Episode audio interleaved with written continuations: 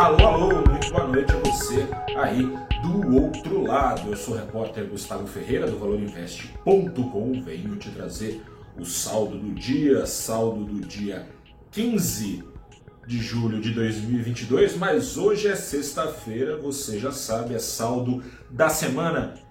E o saldo da semana eu acho que fala por si só sobre as preocupações do mercado nacional e internacional com as avarias já presentes e esperadas para os principais motores da economia global. O Ibovespa fechou a semana com uma queda semanal de 3,7% ali na faixa dos 96.551 pontos, está orbitando nos níveis mais baixos desde novembro de 2020. A maior razão de cautela tem sido o principal motor da economia global, os Estados Unidos, né? já tinha medo de recessão em 2023, com juros subindo na velocidade de 0,25 ponto. Depois veio dobrada essa velocidade para meio ponto, depois triplicada para 0,75 ponto, a próxima alta conta-se, na maior parte do mercado, com um ponto de uma vez só, ou seja, quadruplicada a velocidade da primeira alta deste ciclo iniciado em março desse ano para controlar uma inflação recorde, de novo esse recorde renovado nessa semana, recorde desde 1981, desde daquele mês de novembro de 81, ou seja, há mais de 40 anos a inflação não estava em bases anuais tão alta nos Estados Unidos. Se assim continuar, juros, mais juros e depois mais juros nos Estados Unidos, aumentando então o risco de recessão para controlar essa alta generalizada de preços. E se fosse só isso estava até que bom, mas os outros dois principais motores de crescimento da economia global também estão trazendo preocupações, começando pelo terceiro, olha o barulho aí, ó, esse motor aqui desse avião passando tá bom, hein? Não está tão, tão bem assim o motor do terceiro principal foco de crescimento global, o velho continente, a Europa, antes mesmo dos juros começarem a subir na zona do euro, já estão subindo ali, ali, ali a colar, né? Reino Unido, Suíça, na zona do euro, não.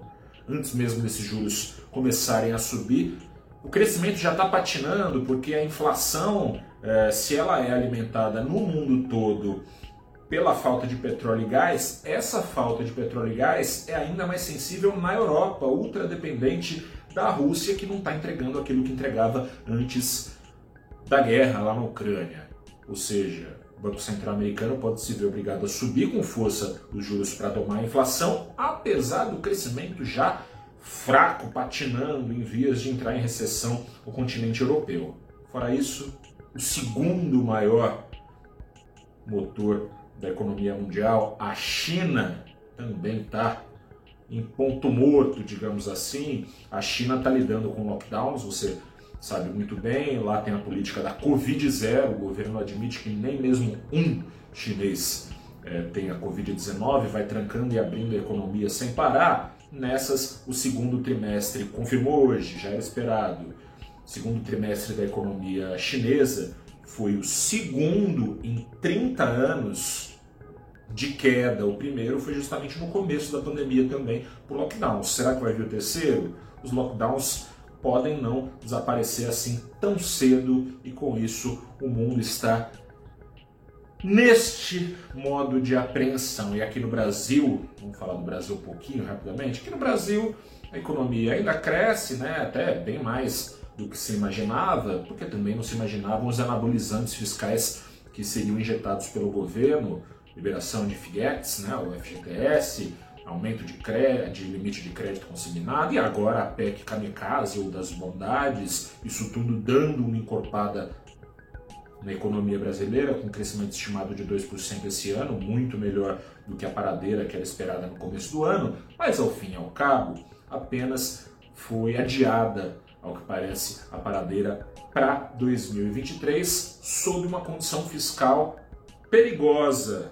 Por isso o dólar aqui no Brasil, sem razões para ficar e razão de sobra para espirrar para fora buscando proteção nos títulos americanos, o dólar escalou mais 2,6%, cotado no fim dessa sexta-feira a R$ 5,40, navegando aí nos arredores de janeiro, né? voltando para esses níveis de janeiro.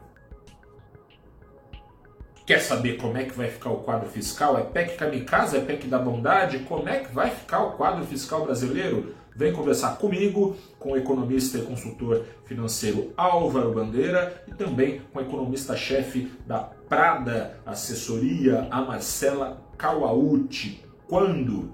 Nessa segunda-feira, às nove da manhã. Aliás, adiantando aqui em primeira mão, vai mudar o horário do programa, hein? É a última edição às nove da manhã. Na outra semana a gente começa a exibir ao meio-dia, toda segunda-feira também, abrindo os trabalhos, no formato que você já conhece. Se não conhece, vem conhecer mas ao meio-dia e não só na grade de programação do Valor Invest, também na grade de programação do Valor Econômico, nosso irmão mais velho. Mas nessa segunda é às nove da manhã, o papo sobre essa PEC da kamikaze, bondade eleitoral, nome pouco importa, o que importa é que o horizonte fiscal está preocupante. Quer saber o que vai acontecer? Vem conversar com a gente no nosso canal no YouTube, no Facebook, no LinkedIn, no Instagram. Aliás, clonaram o meu Instagram, viu, gente? Dor de cabeça, viu? Não consegui recuperar, não. Instagram, Twitter, enfim.